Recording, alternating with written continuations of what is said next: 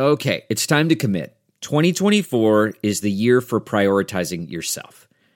Begin your new smile journey with Bite, and you could start seeing results in just two to three weeks. Just order your at home impression kit today for only $14.95 at Byte.com. Bite clear liners are doctor directed and delivered to your door. Treatment costs thousands less than braces, plus, they offer financing options, accept eligible insurance, and you could pay with your HSA, FSA. Get 80% off your impression kit when you use code WONDERY at Byte.com. That's B-Y-T-E dot com. Start your confidence journey today with Byte. Delve into the shadows of the mind with Sleeping Dogs, a gripping murder mystery starring Academy Award winner Russell Crowe. Now available on digital. Crowe portrays an ex homicide detective unraveling a brutal murder he can't recall. Uncovering secrets from his past, he learns a chilling truth. It's best to let sleeping dogs lie. Visit sleepingdogsmovie.com slash Wondery to watch Sleeping Dogs, now on digital. That's sleepingdogsmovie.com slash Wondery. CarMax is putting peace of mind back in car shopping by putting you in the driver's seat to find a ride that's right for you. Because at CarMax, we believe you shouldn't just settle for a car you should love your car. That's why every car we sell is CarMax certified quality so you can be sure with upfront pricing that's the same for every customer. So don't settle. Find love at first drive and start shopping now at CarMax.com. CarMax, the way car buying should be. El Cruz Azul se mandó otra Cruz Azuleada y vamos a discutir si es grande o no. En la UEFA Champions League, avanzó el Madrid y avanzó de primero. El Barça se cayó a pedazos y avanzó de segundo. Analizamos todo lo que dejó la fase de grupos y lo que puede pasar en octavos de final. Así arranca este episodio de Deportes al Detalle.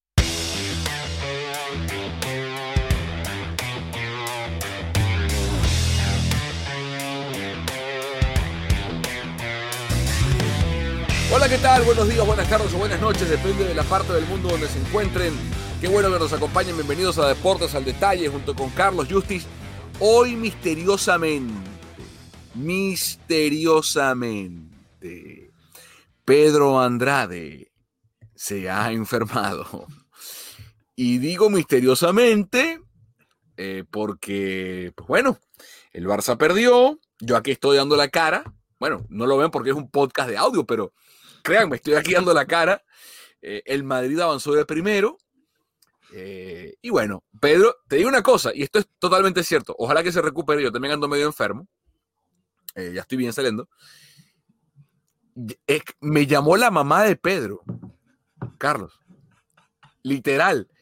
Pedro está un poco enfermito, está durmiendo y no va a poder estar en el podcast. Él pide que se disculpe con ustedes. Buenas noches, señor Carlos. Que, lo, y que lo desmienta. Y que lo desmienta la semana que viene si estoy mintiendo, Carlos, Carlos Justi. O sea, más o menos como el mensaje que mandó el Cruz Azul por redes. Ajá, algo así. a nuestros muchachos. Ah, algo así, algo así, exactamente. ¿Cómo estás, partner? Muy bien, eh, disfrutando de un, de, un, de un, buen café, como puedes ver.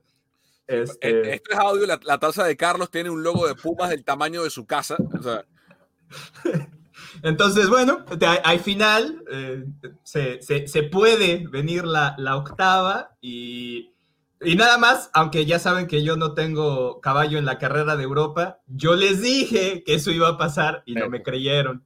Eso, fue, eso es todo. Hoy nada más por eso, por eso, no, qué malo que no está Pedro, que yo sé que le hervía el, el, el sentimiento culé por dentro y, y, no lo quería aceptar, lo quería ver al Madrid, en, así como el Manchester United, pero no pasó.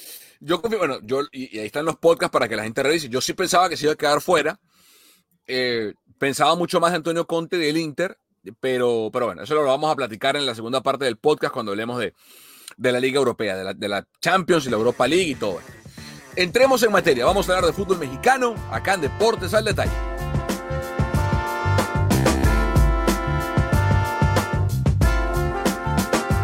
En medio del podcast de la semana pasada, estábamos, mientras lo grabamos, se jugaba el partido de ida en, el Azteca entre Cruz Azul y Pumas.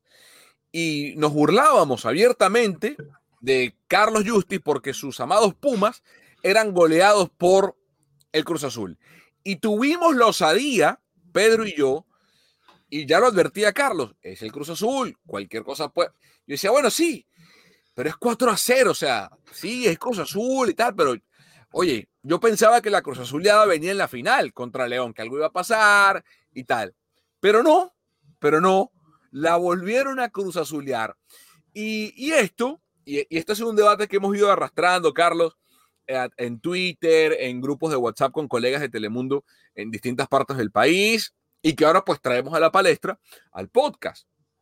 Y eh, la pregunta es, para que ustedes también debatan en casa, si el Cruz Azul es un equipo grande de México o no.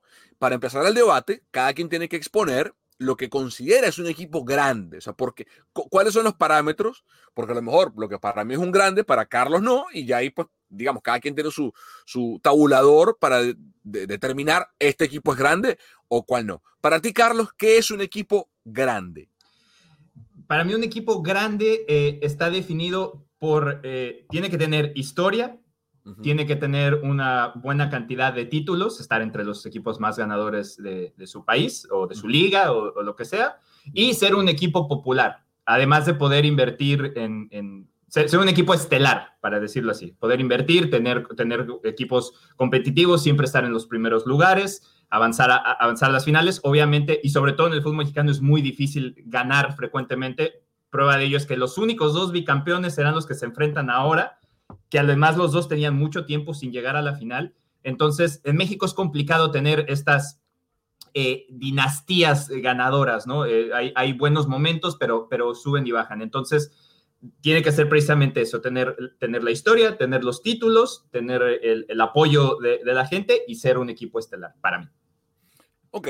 Eh, el tema está en qué entiendes tú por estelar.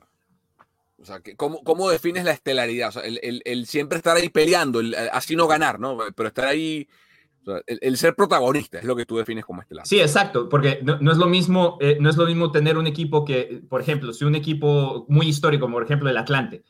El, Atlante es un equipo histórico que ha ganado algunos títulos, que tiene mucha popularidad, pero desciende. Entonces desciende, se queda en el ascenso 10, 15 años que, y no regresa. Ahora, obviamente, no es su culpa del todo y eh, se queda, como, le pasó a León, que estuvo 10 años en el ascenso y regresa y vuelve a ser protagonista, pues es difícil considerarlo un grande. Y luego te pasa un caso completamente opuesto, como el Toluca, que tiene todos los títulos, tiene, tiene 10 títulos, es el tercer equipo más ganador, pero tiene un, grupo de seguidores muy pequeño, muy local de, su zona, no tiene esa, e, esa relevancia a nivel... Eh, nacional e internacional, porque además México tiene la ventaja de poder tener un tabulador con, la gente que lo sigue en Estados Unidos. Entonces, ahí, también se queda un poquito corto y, bueno, para mí se queda un poquito corto y por eso no puede entrar dentro de ese grupo. Bien, eh, eh, para mí, yo estoy de acuerdo con todo lo que planteaste. Lo que pasa es que yo evalúo la, estelaridad de forma distinta. Es cierto que, y, para mí viene la, fractura en Cruz Azul se produce en la siguiente.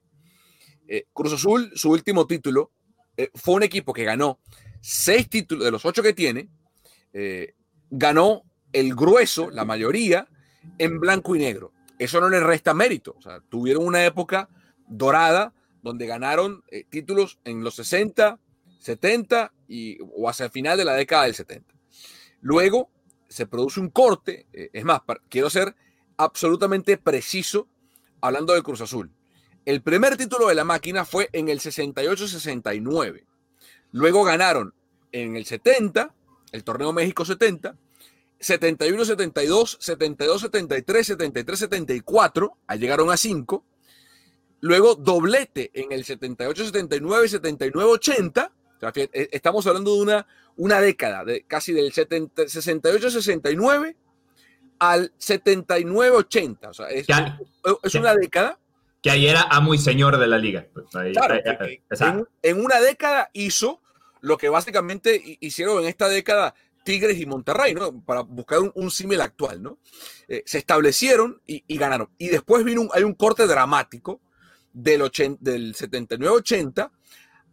Y ojo, y esos títulos, para mí, son más pesados que los actuales, y voy a explicar el por qué. Porque era uno por año. O sea, hoy en día hay dos, a mí me parece injusto que valga lo mismo el título de la 71-72, que fue un año completo, que el del invierno 97, porque fue un semestre. En fin, pero lo cuentan igual, vale, perfecto. Si esas son las reglas, yo las, las respeto. Y que son para todos, dicho sea de paso. Ganan el torneo de invierno 97, es decir, pasaron ya 17 años del 80 al 97 sin ganar, y ahora es peor, porque de, en este formato actual del 90, o sea, del 80 al 97 tuvieron eh, oportunidad de ganar una vez al año hasta que empezó el formato de invierno-verano, que fue en el 96, o sea, justamente justo antes después. O sea, tuvieron literalmente 17 años y 19 oportunidades para ganar un título, vino ese el 97, y después del 97 al 2020, que estamos que no van a ganar porque quedaron fuera, han pasado 23 años y 45 oportunidades para ganar un título y no ha podido, no solamente no ha podido, ha llegado a la final, perfecto, pero las ha perdido todas. O sea, es, eh, es la Holanda de México. Eh, llega a la final, eh, al menos en los últimos 23 años. Entonces, yo es cierto que tienen una gran afición, es cierto que invierten mucho, es cierto que han sido líderes de la general, como lo ha sido Cholos, como lo ha sido León, como lo ha sido otros equipos, pero cuando llega lo importante en un país en el que tienes que definir con títulos, porque es lo que al final lo que cuenta, Cruz Azul en 40 años, o sea, desde el 80 hasta el 2020, literalmente 40 años, ha ganado una liga y ha tenido 45 más 19, o sea, ha tenido sesenta y pico de oportunidades para ganar y ha ganado un título, Carlos. Uno.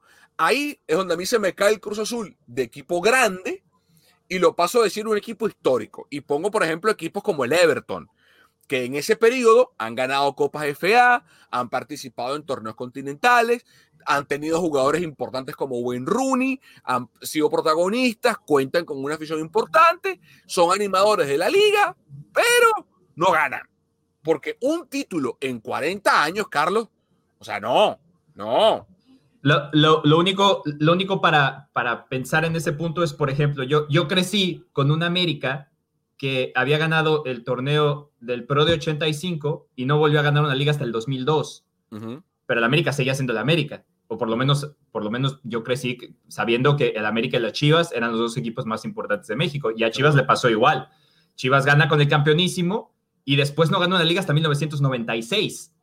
Entonces, ahí es donde, donde mi pregunta es, entonces, por ejemplo, en ese, en ese tiempo, también hubiéramos en realidad quitado a Chivas y América de esa ecuación y hubiéramos dicho, por el momento son equipos históricos y en el momento que ganan otro, otro título, porque además seguían despegados en títulos de todos los demás, por mucho, eh, recuperan su grandeza. E, esa, esa, es la parte que, que, que, que me choqueó un poquito de quedarse o, o, de, perderlo, porque además en México pasa muy seguido, no es, no es atípico ver un equipo que... En los mismos Pumas, así los Pumas ganen, ganen mañana, tienen nueve años sin ser campeón. Obviamente los Pumas de esos cuatro grandes, entre comillas, de México, son los que menos dinero tienen para invertir en, en jugadores. Es más difícil para ellos armar un equipo sólido, que es una de las partes por qué eh, yo como aficionado siempre me ha llamado la atención, porque me parece que son proyectos mucho más complejos de armar que normalmente se basan en la cantera y es una de las razones por las, por las, que el equipo me gusta. Seguro. Pero de todas maneras es lo mismo. Pumas tiene nueve años jugando una sola final en medio y a veces gana y a veces quedando. Eh, eh, hace, hace un par de años fueron últimos de la general. Entonces, pero Carlos, pero fíjate, del clausura 2009, del clausura 2009 al 2020 han pasado 11 años. Bueno, 2000. claro, pero, voy a poner esa línea en el clausura 2009.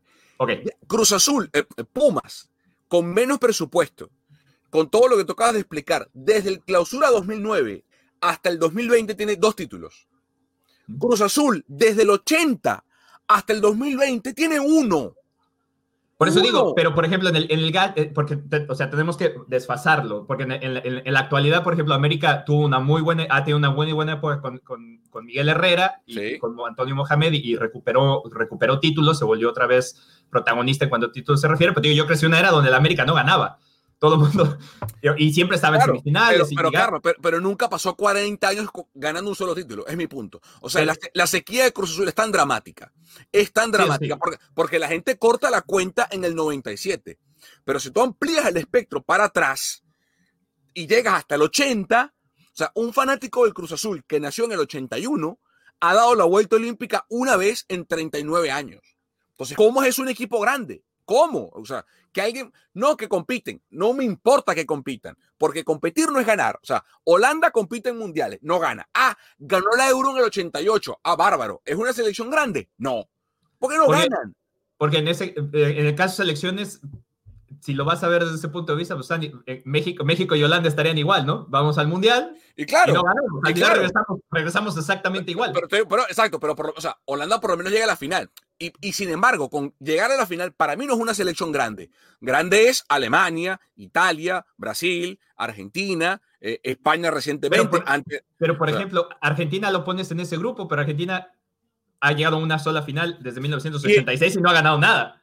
Eh, claro, el diferencial con mundiales es que eh, como es una vez cada cuatro años, o sea, no, tiene tantas oportunidades. Lo que pasa es que ya le pega porque no ha ganado Copa América desde hace mucho tiempo y es un buen debate con selecciones. Pero, insisto, eh, el tabulador, o sea, todo lo que tú dices de, clubes grandes, yo lo comparto. Yo me niego a decir que un equipo grande gana un título liguero en 40 años que no son 40 oportunidades, son más de 60. O sea, no puede ser. No puede ser. No puede ser. No, que tenemos, invierten, gastan, técnicos, refuerzos y tal. Y, lo que tú decías de, Pumas, que yo lo comparto, yo que no soy mexicano, aplaudo, por ejemplo, a Chivas, que teniendo por decisión propia, porque Chivas el día de mañana puede hacer como por ejemplo hizo Atlético Nacional de Medellín en Colombia, que de un día para otro levantó su política de solamente jugar con jugadores colombianos. Eh, que de hecho el primer venezolano que, eh, o el primer extranjero que fichó eh, Atlético Nacional de Medellín cuando rompió esa política fue un venezolano, fue Jorge Rojas, del zurdo Rojas. Chivas es una, no es una sanción, es una política autoimpuesta de decir nada más jugamos con mexicanos, pero eso le restringe el mercado de refuerzos a Chivas, porque no puede ir a Paraguay o a Brasil o a Estados Unidos o a Colombia o a Uruguay a buscar refuerzos. Cruz Azul sí lo puede hacer y tienen los medios para hacerlo. Y con todo y eso, no ganan. Y no solamente no ganan, es la forma en la que pierden, Carlos. O sea, si un equipo le, crean un verbo que es sinónimo de burla y de fracaso, ¿cómo es un equipo grande? Para, para, mí lo más complicado es eso, pero de todas maneras creo que el hecho de que estén tan al pendiente de él sí, sigue teniendo eso, porque por ejemplo, hay equipos a los que le han remontado algunas cosas y pasa desapercibido y no pasa nada. Si, se lo hace América Tigres, si se lo hace Pumas a Monterrey, y no pasa, al final de cuentas no pasa nada. Pero es que, le ha pasado tantas veces a Cruz Azul que ya es un chiste. y, además en las instancias que le pasa y cómo le pasa. Eh, entonces, otra vez, para mí, creo que más allá de, yo creo que más que, más que quitar la grandeza, arrastra el prestigio, que eso también es muy importante y le puede pasar. El Manchester United lo está haciendo en este momento. para mí, el Manchester sigue siendo, siendo uno de los equipos grandes de, Inglaterra y ahorita está arrastrando el prestigio desde que se fue Ferguson. Claro, e, está bien, pero ha ganado cosas. O sea, por lo menos el formato de competencia es distinto. Es verdad que no ganan una Premier desde el 2013, eh, pero no ha pasado 40 años, eh, Carlos. El Liverpool estuvo ahí cerca, ¿eh? Porque el Liverpool dominó una época en Inglaterra y, en Europa. Eh, después ganaron una Champions, ganaron otra, ahí está, ganaron la liga, vamos, ahí vamos, y van. Pero insisto, ligas como la Premier, que hay un campeón al año, uno, no hay más. En México hay dos por año. Bueno, a menos que alguien repite y, gana, pero puede haber dos campeones por año. Entonces, eh, así como un equipo puede llegar a ser grande, ¿por qué no puede dejar de serlo? Porque las instituciones, así como yo veo los clubes de fútbol como empresas, así como un día, por ejemplo, en el mundo de los móviles, eh, qué sé yo, BlackBerry tenía el mundo de los móviles y dominaba el mundo del móvil, de repente llegó y no apareció y no estuvo más. O, no tiene que ser ni así, puede ser con las puras acciones. Supongamos como claro. en este momento hay una, hay una compañía que sus acciones, sus activos comienzan a crecer, se, se posiciona en el top 40 de Forbes, que es donde se mide, y hay una que baja, hay una que, sale de esa lista, en esa, parte, esa partida Sí, el ejemplo de la bolsa es uno bueno el que tú propones, porque o sea, Cruz Azul, que es una empresa, más allá de ser una empresa literalmente cementera, es una empresa deportiva cuyas acciones tienen 40 años eh, que no cotizan A la bien. baja. A la, a la baja, que no cotizan bien, porque ya los, los inversionistas, que son los aficionados, dicen, ya basta. O sea, segundo, segundo, segundo, no. Líder en la general, no. Es que ya ni las copas MX que han ganado satisfacen a la gente, Carlos. O sea, ya ni eso, porque, por ejemplo, eh, lo que te digo, y vuelvo al ejemplo en Inglaterra, el Aston No, Villa, el y ojo, Y ojo, le puede pasar al Cruz Azul otra vez porque en teoría puede ganar la, la, la CONCACAF ahora. Eh, puede ganar la CONCACAF dentro de dos meses. Pero al final de cuentas, yo siento que es un poco lo que pasa. Y creo que eh, tú, no- tú, y, tú y yo no debatimos, pero lo debatí con alguien que, que conocemos sobre la importancia que tenía para el Liverpool ganar la liga. El Claro, Liverpool tenía dos claro. Champions, pero estaba obsesionado con ganar la liga porque el equipo, el segundo equipo con más títulos en toda la historia de Inglaterra, no podía quedarse sin una, no podía estar viviendo sin una Premier y luego menos voy. ganando Champions. es a lo que voy. O sea, mira, y de nuevo, pregúntale a un aficionado, y porque también debatíamos el tema que Chivas un par de veces coqueteó con el descenso. No descendió, pero coqueteó con el descenso. Es cierto. Eh, pero por y ejemplo, además, y estuvo seis, y estuvo seis temporadas sin calificar a liguilla siquiera. claro, pero te voy a poner un ejemplo. River. River bajó a segunda en Argentina. Y fue un desastre. Pero cuando regresó a primera, regresó a primera, volvió a ser campeón, ha ganado Copas Libertadores, más allá de que Gallardo no ha podido ganar el título, pero volvió a ganar en primera, volvió a ganar en, el continente. Y, o sea, el periodo de, de- de tristeza o de amargura, o sea, si River se hubiese quedado en segunda o sube a primera y está, está no, que ganó el título, o sea, que quedó. O sea, eso no vale. invierno. Eso no vale, eso no vale, eso no cuenta. Eh, pero bueno, eh, ¿ustedes qué piensan? Opinen, que- súmense al debate, les vamos a dar también nuestro correo electrónico para que manden sus opiniones a Deportes al Detalle. Eh, también tenemos la cuenta que es, eh, ¿cuál es la cuenta del, del, del noticiero? Vamos a hacer un corte. ¿Te das cuenta del noticiero? Eh, de, de correo. ¿Del podcast hay o no? ¿O estoy dando pendeja yo aquí? Yo, yo pensé que teníamos un correo. No, del- ok, olvídate. 3, 2, 1. Así que bueno, debatan ustedes en casa si es o no un grande el Cruz Azul. Eh, yo creo que no. Yo creo que es un equipo histórico que puede recuperar su grandeza, claro, como le puede pasar al Manchester, como le puede pasar a cualquier equipo que un- alguna vez fue grande y, y- y ya no lo es. Sí, tiene, para mí tiene que romper esa, tiene que romper esa maldición más que otra cosa. Y, ya después, pues sí, de tratar de, tratar de evitar que, que tenga eso y que sean pasajes como le pasa a lo mejor, como le ha pasado a Chivas. Digo, en México es muy complicado porque en México los equipos sufren por, y tienen esos pasajes de 8 o 9 años para regresar a, un título, a pesar de que jueguen un par de finales, pero bueno, ya veremos qué le, qué le sucede. Bien, eh, no vamos a ver de la final porque este podcast sale jueves. De hecho, el partido ya, cuando escuchen ustedes el podcast, se habrá jugado la día de la final. Lo que sí podemos hablar es de qué creemos que va a pasar en la final, porque lo, eh, estamos grabando hoy miércoles en la noche, eh, para cerrar el episodio del fútbol mexicano. Eh, León contra Pumas, una final felina, una final de, sea cual sea el que gane, Carlos va a igualar a Cruz Azul con ocho títulos, ya que estábamos hablando de la máquina. Pumas que no gana desde el 2011, eh, se estira esa sequía si, si perpetúa esa, esa sequía desde el clausura del 2011, cuando se terminó definiendo por encima de Monarcas Morelia, mientras que el León eh, la tiene un poco más clara, apertura 2013, clausura 2014 contra América y Pachuca, eh, esas dos últimas finales que ganó el equipo de, León. ¿A quién ves más fuerte para la final? Con el corazón en la mano, quítate la playera de Pumas, por favor. Sí, y, y de hecho, y, de hecho lo, tengo que decir así, yo creo que León es un equipo muy sólido, eh, que sabe a lo que juega, creo que Nacho Ambriz también se tiene que sacar esa espinita de, ser un, equipo protagonista, pero sin título, es algo que, que a Ambriz le ha pasado, y no solamente en este equipo, le ha pasado en otros equipos que ha dirigido, como, en el América, por ejemplo, pero creo que toda esa experiencia europea que tiene al ser asistente de- del Vasco Aguirre, hasta en el Atlético de Madrid, y, y- y traerlo al fútbol mexicano, lo tiene, que, lo tiene que poner con un título. El León se ha visto muy sólido. eh, creo que un, ejemplo de esto, y también para poner en contexto, se vio mucho mejor que Chivas, siendo que Chivas recuperó muchísimo en el momento indicado. Chivas se vio muy bien en, la liguilla y creo que León lo, supo maniatar, los pudo do- dominar hasta donde él quiso sin pasarles por encima porque era muy complicado, porque Chivas de hecho era un, un equipo que jugaba muy bien y eso, y eso hay que respetárselo, pero acaba pasando lo sólido. Pumas viene de mentalmente pasarle por encima al Cruz Azul, porque creo que eso fue lo, principal. Creo que eh, cuando Pumas plantea el segundo partido, porque plantea un muy mal partido de ida en la semifinal, eh, por eso se lleva cuatro goles. Ese gol al minuto 3 en, en, la vuelta es lo que hace que Pumas pueda revivir. Entonces, definitivamente veo a León mucho más sólido.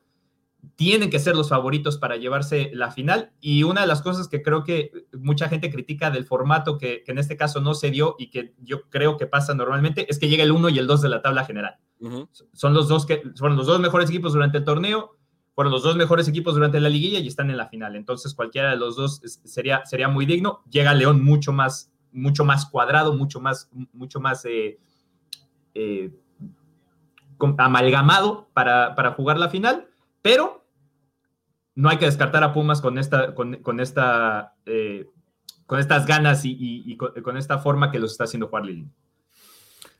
Bueno, yo lo decía en el podcast de la semana pasada y, de hecho lo he venido diciendo desde el principio, para ir un poco al tema de Chivas.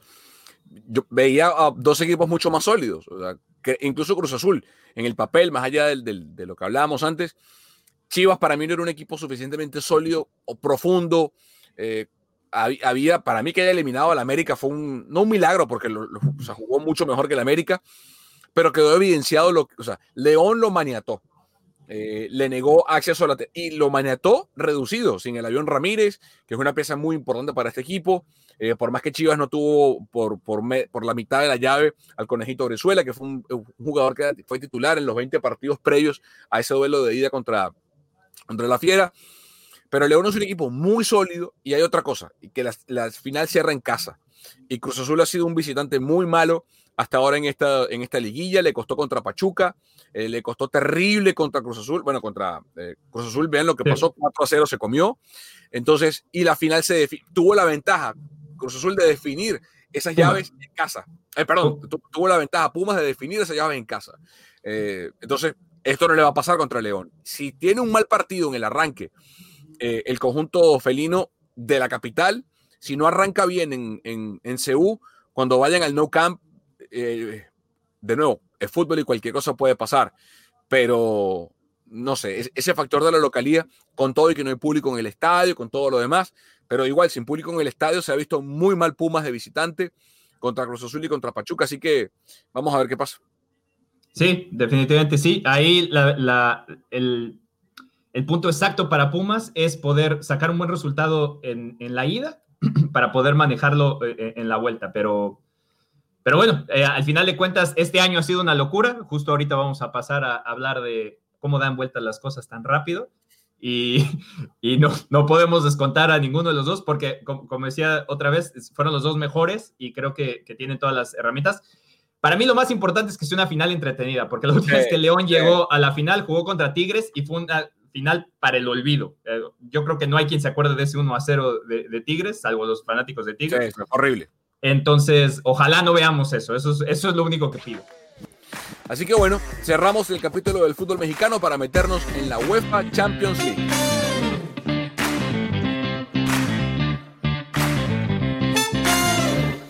Y se metió el Madrid.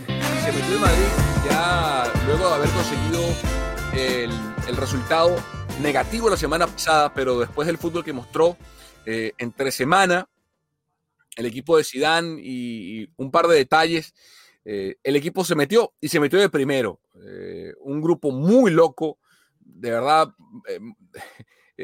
todos pensábamos que se iba a terminar de meter. El conjunto del Inter en algún momento iba a poder hacerlo.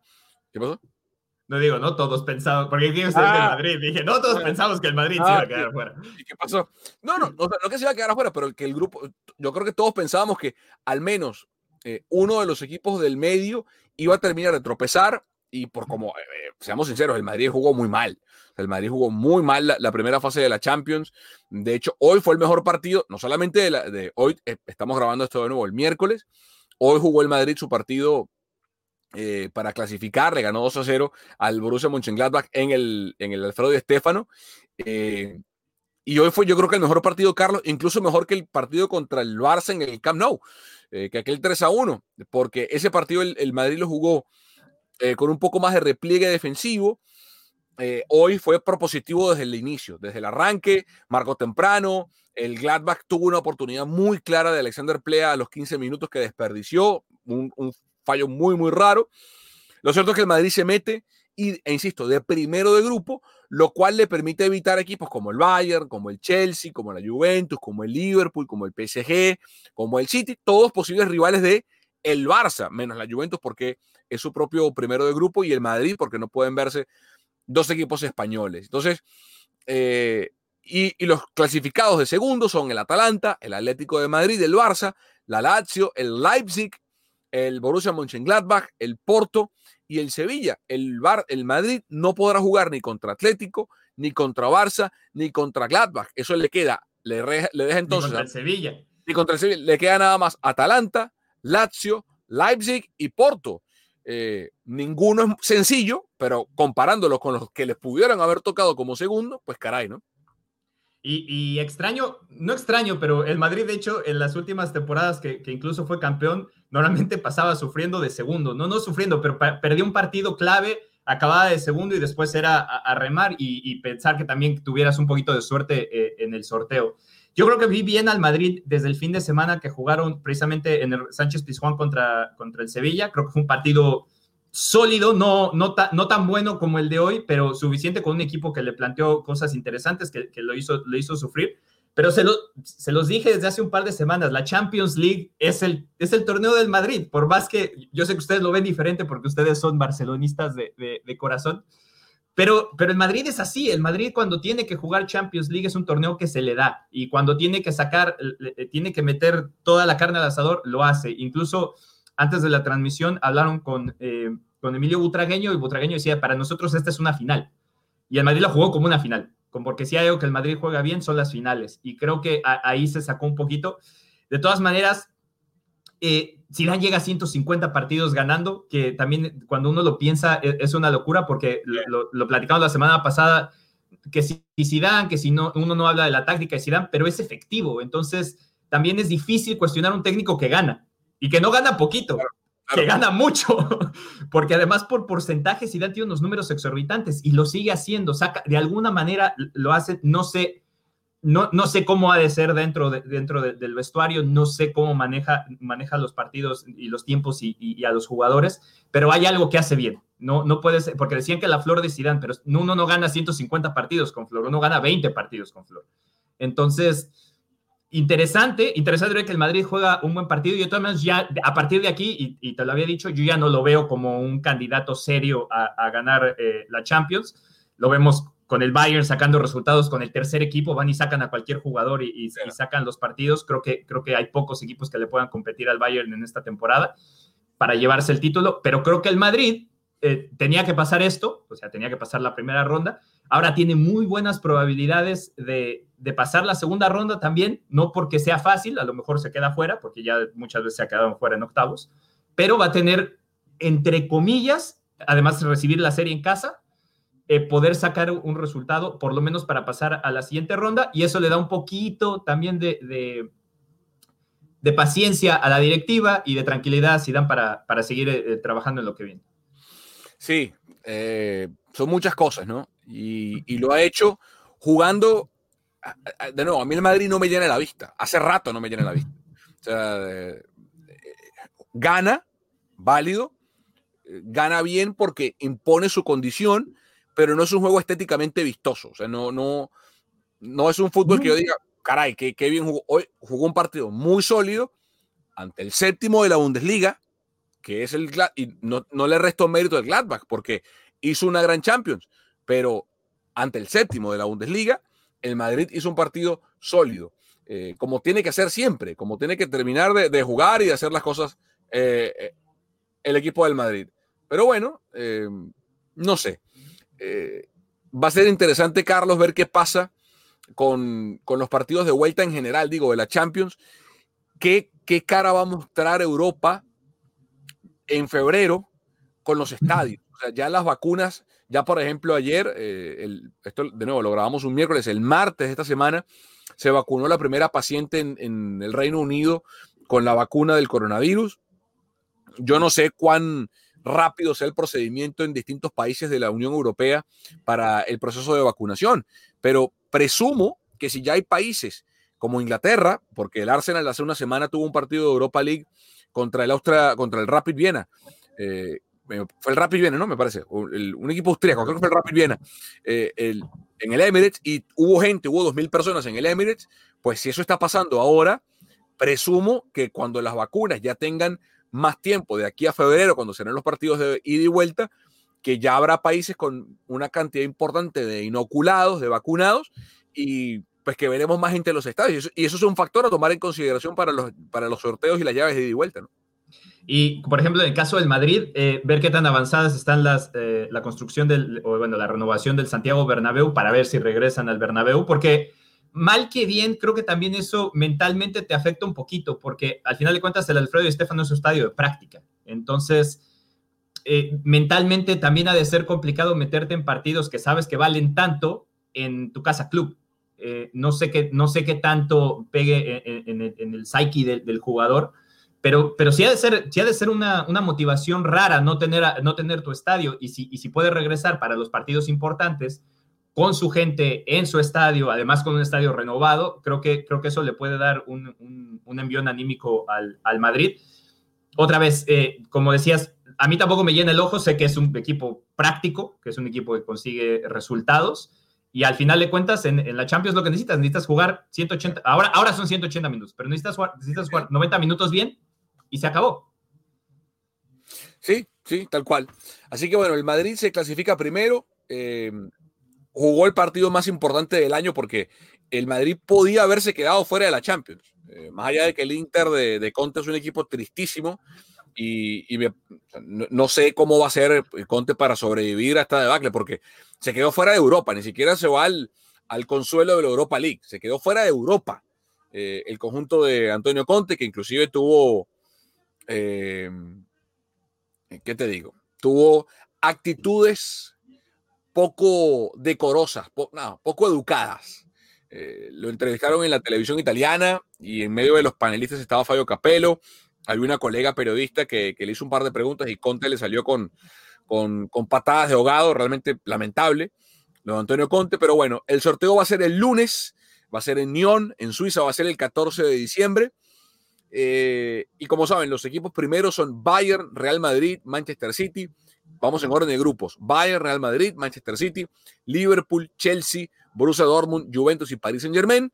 Los equipos no sembrados o los, los segundos son Atlético de Madrid, Borussia Mönchengladbach, Porto, Atalanta, Sevilla, Lazio, Barcelona y el Leipzig. Recuerden, no pueden enfrentarse equipos del mismo país ni pueden enfrentarse equipos que jugaron contra sí en la fase de grupos. Es decir, el Bayern no puede tocarle ni el Atlético de Madrid, por ejemplo, ni el Borussia Mönchengladbach, ni el Leipzig.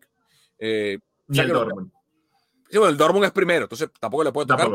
Entonces, eh, el Madrid no puede jugar ni contra el Atlético, ni contra el Sevilla, ni contra el Barça, ni contra el Gladbach. El City no puede jugar eh, contra su segundo, que fue el Borussia, el, el Porto, y de resto, cualquiera está abierto, porque no hay ningún inglés que haya clasificado como, como segundo. Y eso es otra cosa que quería comentar. Liverpool, Chelsea, eh, Manchester City, los tres avanzaron de primeros y haciendo un poco resumen, Carlos, de lo que fue la Champions hasta ahora, eh, creo que hay un gran fracaso estrepitoso, estruendoso, enorme, que es el del Inter, que ni siquiera se mete la Europa League en el grupo en el que estaba. El Gladbach lo sacó de la Champions y el Shakhtar, con todos los problemas de COVID con los que tuvo que lidiar, lo sacó de la Europa League. Para mí es el gran fracaso titánico de la Champions, pero hay un segundo fracaso enorme, que es el del Manchester United. Porque de nuevo, otra vez, el United se conforma, y no sé si se conforma, pero le tocará conformarse con la Europa League. Y, eso yo creo que le va a costar el trabajo a, Ole Gunnar Solskjaer, eh, eh, un equipo que invierte como el United, que, tiene el nombre que tiene el United y que tiene el, el abolengo, la estirpe, la sangre azul de fútbol que tiene el conjunto de los Red Devils, no puede mandarse lo que se mandó eh, en este grupo. Y el tema está en que en el fútbol, Carlos, hoy no te perdona. el, Barça clasificó porque el grupo era lamentable, porque el Ferencváros y el Dinamo Kiev eran invitados de comparsa para la Champions. Eh, porque en un grupo más complicado, cuidado y se queda fuera y le pasa igual que al United y que, el Inter, ¿no? Pero bueno, eh, se quedó fuera. ¿Qué, va a pasar con estos equipos, con el Inter y con el United, que invierten, que gastan, que, porque no es que están de brazos cruzados como, no sé, como el Arsenal, que, que gasta poco o que no invierte mucho o que qué sé yo, pero... Eh, eh, el, mismo Tottenham ha hecho eso las últimas dos temporadas. Tuvo una política de no vamos a fichar jugadores porque estamos preocupados gastando en el estadio. Entonces, de repente ves complicado que haya ese tipo de movimientos, pero el United no, el United ha tratado de ir por lo mejor que ha podido. Sí, una, para mí una, una, tragedia deportiva lo del United. De resto, la verdad, ah, podemos hablar de equipos como el Zenit, que se quedaron fuera, que, que no, no sé, que, que, que, fueron equipos que, que el fútbol ruso pasa por un momento muy complejo, porque después de la Copa del Mundo se esperaba que, que hicieran cosas interesantes, que clasificaran ningún equipo ruso llenó el ojo, ningún equipo ruso, ni el Krasnodar, mucho menos el Zenit, eh, hicieron cosas que, resultaran apetecibles, se quedan fuera.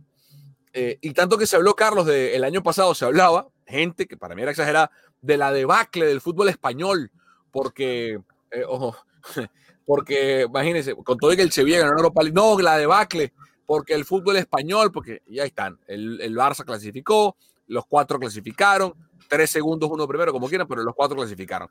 De Abacal tiene, por ejemplo, no sé, eh,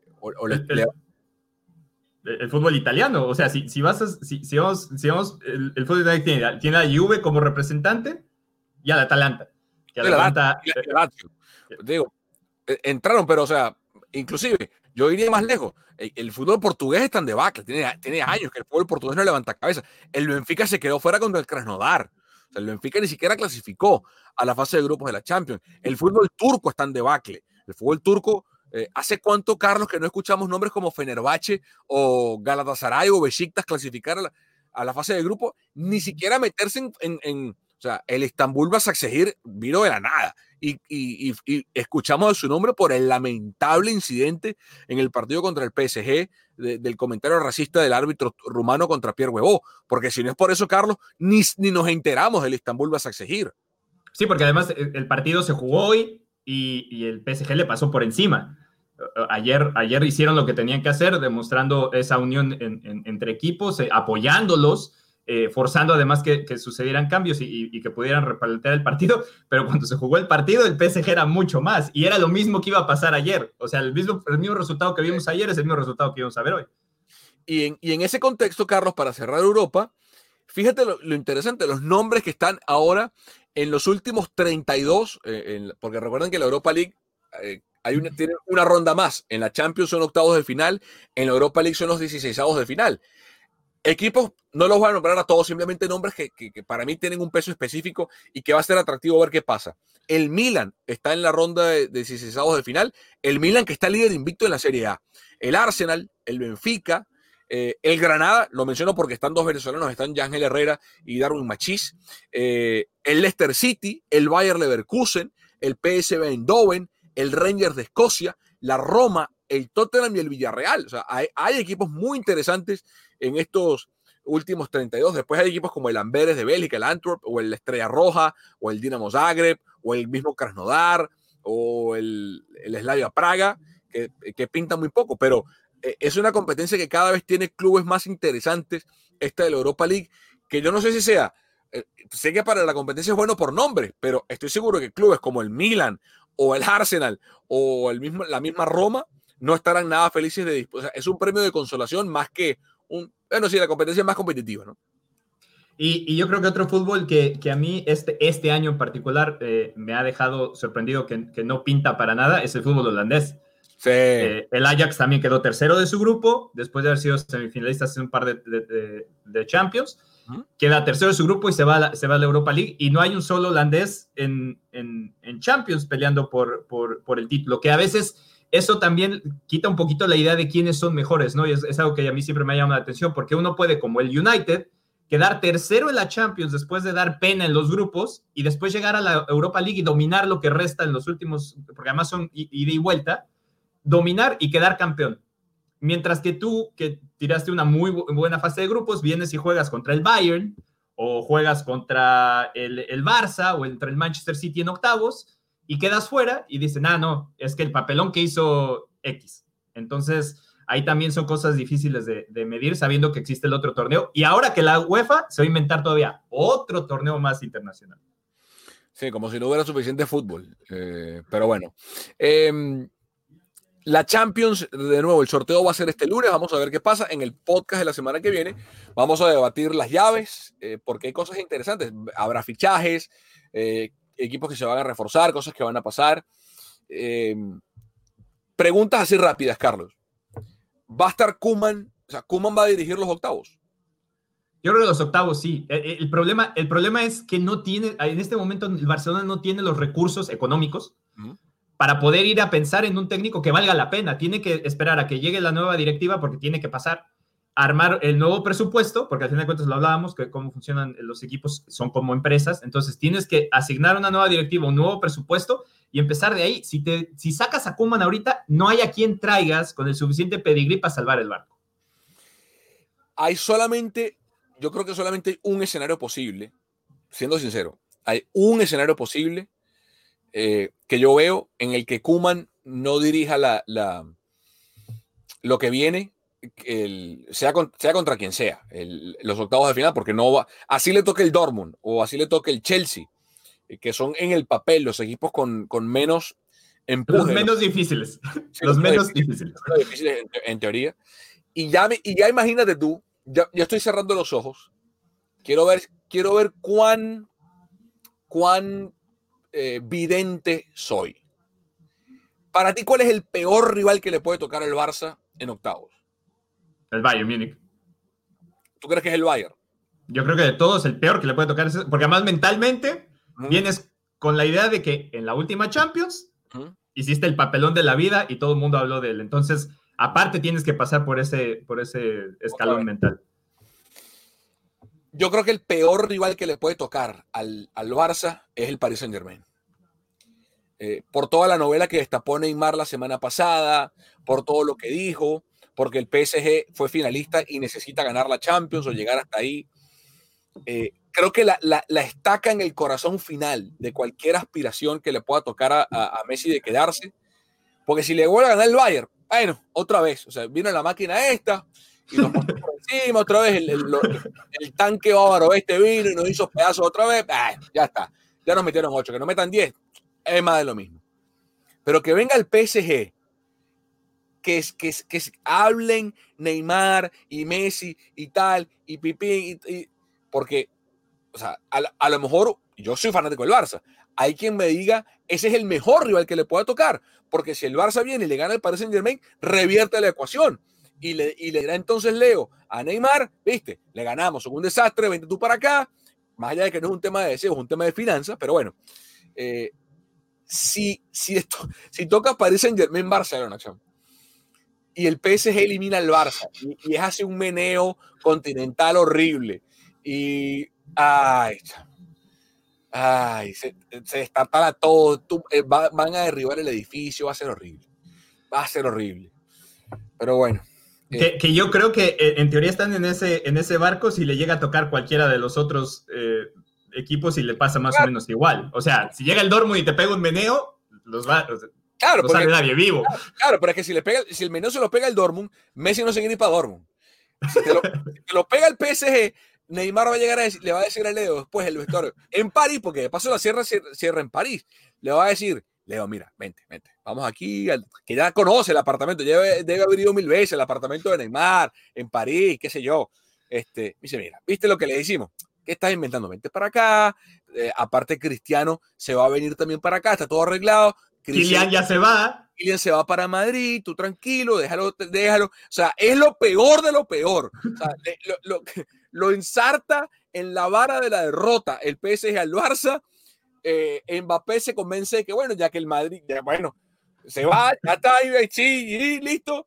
Y Cristiano con la Juventus, se, no, que es y si le tocara, por ejemplo, el City, después de la novela del fin sería, sería, pero sabes que el City no me da miedo, porque el City al final siempre se.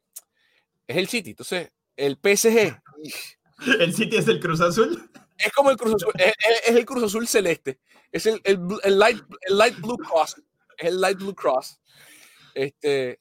Sí, también puede ser, porque entonces si le gana el City, eh, pero a lo mejor es al revés, porque no sé. No, yo de todos te digo, si es el Bayern, digo, bueno, ok, nos va a pasar por encima el mejor equipo de Europa, ¡pum! Se acabó.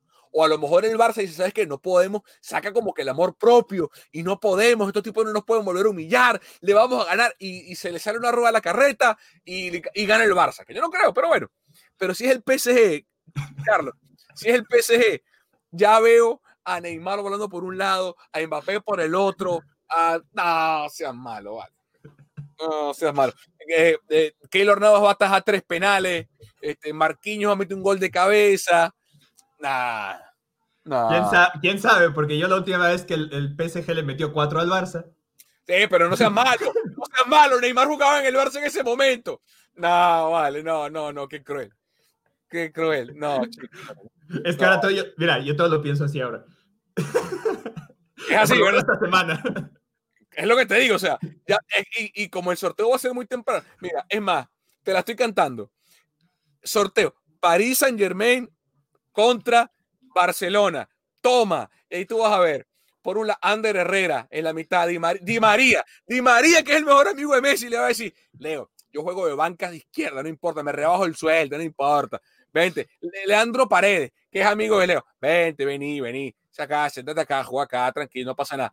Y listo. Salen de Draxler, salen de, de Berrati, salen de Guayé, se acaba salen de, bueno, yo no saldré de Moise pero bueno, este, salen del paquete de Icardi, este, Moise va a meter tres goles, se van horrible, va a ser horrible, y Leo va a voltear a, a la porta o a, o a fondo, el que sea, hermano, no hay elección que usted pueda ganar, no hay promesa presidencial electoral que usted pueda hacer que me mantenga a mí aquí después del merengue que nos acabamos de comer. Me voy a París, adiós. Además, todo fuera como, porque no es lo mismo mudarse a Manchester que mudarse a París. Obvio, obvio. O, sea, pues oh, no, ya lo vi, ya lo vi, ya lo vi, ya lo vi. Tranquilo, tranquilo. El 2020 ha sido una locura, va a seguir siendo una locura, así como hemos visto estas goleadas que pasaron, porque yo creo que así como vimos en, la Champions pasada esas goleadas increíbles y que Leipzig se metió a semifinales. Eso va a seguir pasando. Nos tenemos que acostumbrar que hasta que los equipos no, tengan una, una situación estable y no puedan seguir entrenando y no puedan tener las inversiones que tienen, esos resultados van a seguir pasando. Y tenemos que acostumbrarnos y no verlo no tratar de ser resultadistas y decir aquí se quemó todo, vamos a quemar el estadio. No, bueno, pasa que en el caso del Barça ya va a ser algo como así como que. No, lo viene arrastrando, claro. Ellos no, ahora. Lo que te decía, para mí, para mí, porque me, me desvié completamente del punto, para cerrar el podcast. Para mí, el único escenario en el que Kuman no dirige los octavos de final es que el Barça esté peleando por el descenso en la liga. O sea, porque la Copa del Rey le importa muy poco al Barça. no, no le va a salvar el puesto a Kuman ni a nadie ganar la Copa del Rey. O sea, estemos claros. Pero el Barça, que está hoy a tres, puestos tres puntos el descenso, pero está muy apretado, tiene dos partidos pendientes. O sea, si llega, si el, si el, Barça, no, olvídate del descenso, si llega décimo, octavo, ahí y peleando, este, y una cosa, son capaces de echarlo, poner a García Pimienta, el técnico del Barça B, como un puente para que el presidente que llegue en, en marzo con su candidato amarrado lo traiga en marzo. Y, y, y, para tratar de que, que porque para meterlo a Champions porque si, si, quedas fuera en Champions y estás en lugar sexto séptimo no tienes, no tienes cómo pelear. Exacto entonces esa será la única. O sea que Kuman el barco naufrague en liga como le pasó con el Valencia naufrague en la liga y digan sabes qué Kuman chao toma tu, tu finiquito no sé de dónde García Pimienta que dirija y, bueno, y, que la porta traiga Xavi o Víctor Font traiga el que sea y salve la temporada hasta, hasta o sea, y sea el técnico del futuro y lo meta, eso, lo meta en Champions, porque si no, Sí, para mí, para mí lo, único, eh, lo único que me preocupa del Barça es que saliera el, cuando sale el presidente interino, porque al final de cuentas a, todos nos gusta mucho el fútbol, pero el fútbol sí, porque dice, ah, es que todo mundo se preocupa por el negocio, es que te tienes que preocupar por el negocio. No va a preocupar, claro. Porque yo creo que lo único que, por ejemplo, en, ese caso contrastante en la, liga, el Madrid ha hecho bien, el Madrid puede ir tercero ahorita, no pasa nada, no gano nada, pero estoy en Champions, ya pasé a la segunda ronda después de que vino toda esta turbulencia, pasé primero, pero tengo arcas sanas, entonces en el momento que todo se estabilice, yo puedo ir a hacer los movimientos que yo necesite. Si es realidad que el Barça está funcionando en números rojos, eso es muy preocupante porque un equipo de ese tamaño no puede funcionar en números rojos. Los próximos partidos son clave. Levanten tiene tres partidos seguidos de liga en casa. Es más, se olvida de la Champions porque no tiene Champions hasta febrero.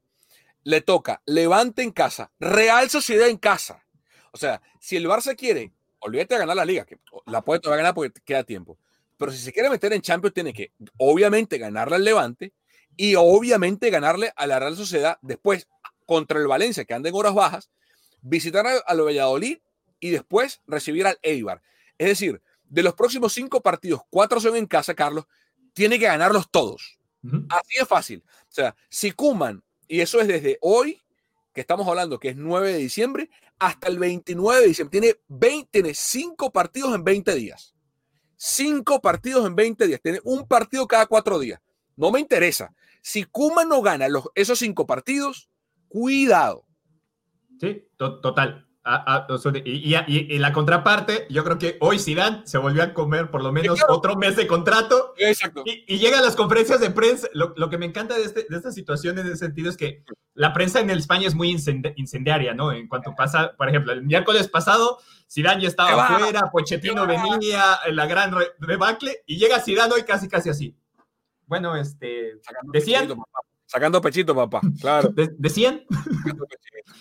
Pero bueno, eh, que se recupere Pedro. Eh, un fuerte abrazo a su señora madre, que lo cuide mucho, que le haga sopita, caldito. Eh, no, ya en serio que se recupere, porque yo sí, yo hasta hoy voy saliendo una gripe que no me tumbó, pero sí me, digo, me asusté, ¿eh? Me, obviamente me fuese la prueba, responsablemente fue hacerme el test de COVID. gracias a Dios fue negativo dos veces. Este, pero ahora están mis dos hijas con, con gripecita las dos.